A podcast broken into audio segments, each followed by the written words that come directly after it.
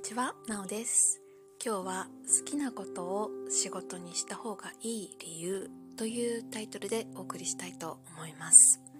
えーあなたは好きなことってお仕事にならないと思いますか？なると思いますか？よくね、一般的にはね、好きなことなんて仕事にならないよっていう風にね、言われたりするんですけど、それはね、確かにね、昔はねそうだったんですよね。自分の親の世代とかね。でもね今はね好きなことでもねお仕事になっちゃう時代なんですよね。それはネットがあるからなんですね。でだけどねだからといってやっぱ個人事業主とかねあとは中小企業とか、まあ、大きな企業かもそうかもしれないですけどお仕事でとしてやっていくとねなかなか芽が出なかったりそのバイオリズムみたいのがありますよね。その流れが来てる時と。そうでない時っていうのがあるのでそういう時にね好きなことだったら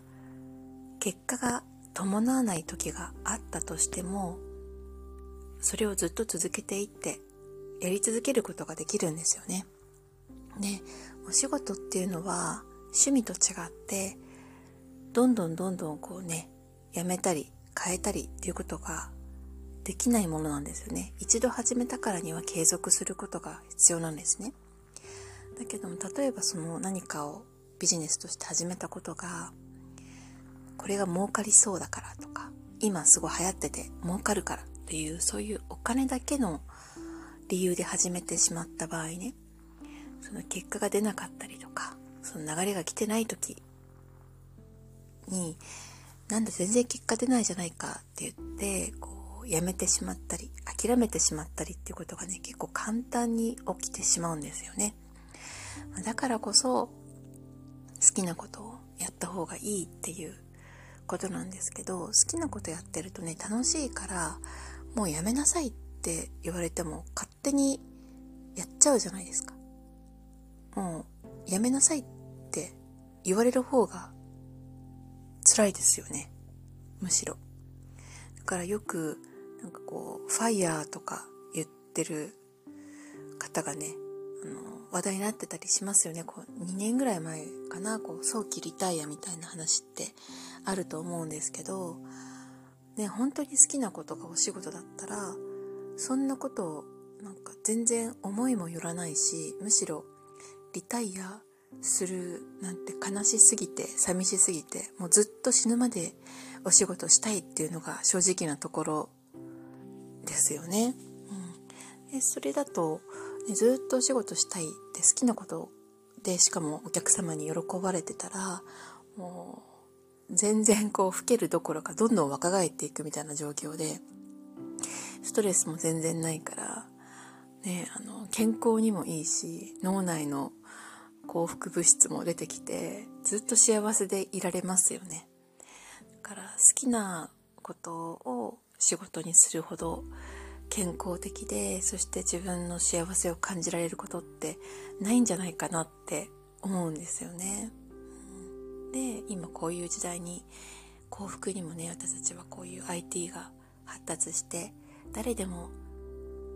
パソコンとかスマホを持っていてネットにつながる時代に生きていますので本当に一個人がねお仕事を始めることだって簡単にできてしまうわけです。だからこそこういう時代にねこんな幸せな時代に生まれたからこそ好きなことがある人はそれにねそこにチャレンジしてみてほしいなっていう思いがあります。それがやりたい。でもそんなことをやってもなーって思うんだったら、うん、なんか好きなことやってみたらどうですかっていうふうに思います。で私自身もねあの好きなことなんてそんなお金にならないよとかねそんなのできるわけないじゃんっていうふうに言われて育った世代なのでそういうふうにね怖がっちゃったりとかね夢を諦めたりっていう気持ちはねすごくわかります。私も結果的にねこう今好きなことをさせてもらってる状況なので初めからねこれを絶対仕事にしようみたいな風に思ってたわけではないですしけど、うん、本当に凡人の主婦だった。私でもできたので多分とんどの人ができるんじゃないかなっていう風に思いますその本気で好きになる気持ちがあれば、うん、で好きうん、必ずしもねすごい好きじゃなくても、ね、大丈夫だと思うんですよ。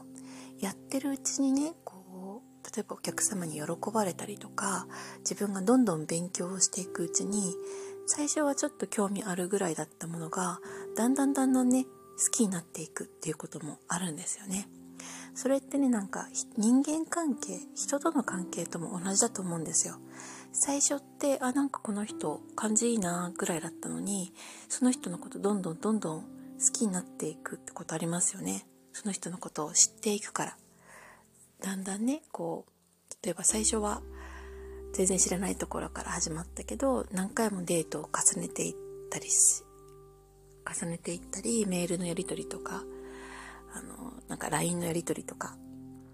していくうちにその人の人柄がどんどん分かっていってこんな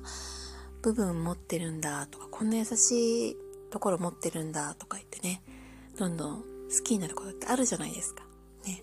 そんな一目惚れだけが、ね、そういう人間関係じゃないと思うのでそう、うん、なんかお仕事もねそういうところってあると思うんですよね。うん、まあそう。だからねあの最初はなんか第一印象悪くても だんだん好きになっていくこととかもあるので,、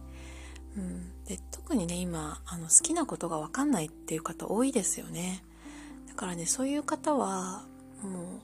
全然好きなことないんだよなとかやりたいことないんだよなって言ってる方はねちょっとなんか気になることとかねピンとくるものとかあの人がやってるで楽しそうでなんか気になるなとか思ったらね片っ端からやってみたらねいいかなと思います。それでその時の自分の反応とかね、まあ、体調とかもそういう時影響するかもしれないですけどなんかどれ何ヶ月とかね1年とかもわかんないですけどやってみて自分の反応を見てみてどんどん好きになっていきそうだったらやってみればいいしそうなんかわかんないなって言ってるぐらいだったらちょっとでもねこうなんかご縁があったものとかをねやってみるっていうのも一つですよね。でその経験ってね何の無駄にもならないのでそのやってった経験の積み重ねで好きなものに出会えていくっていうことってね往々にしてあると思うんですよね。うん、なのでそう好きなことを仕事にするといいっていう理由から結構 広がってしまったんですけど、何か今ねちょっともやってる方の参考になればいいなと思ってお話ししました。是非ね好きなことをして健康的に楽しく生きていきましょう。それでは今日も最後までお聴きいただきましてありがとうございました。いかはばんやバイ。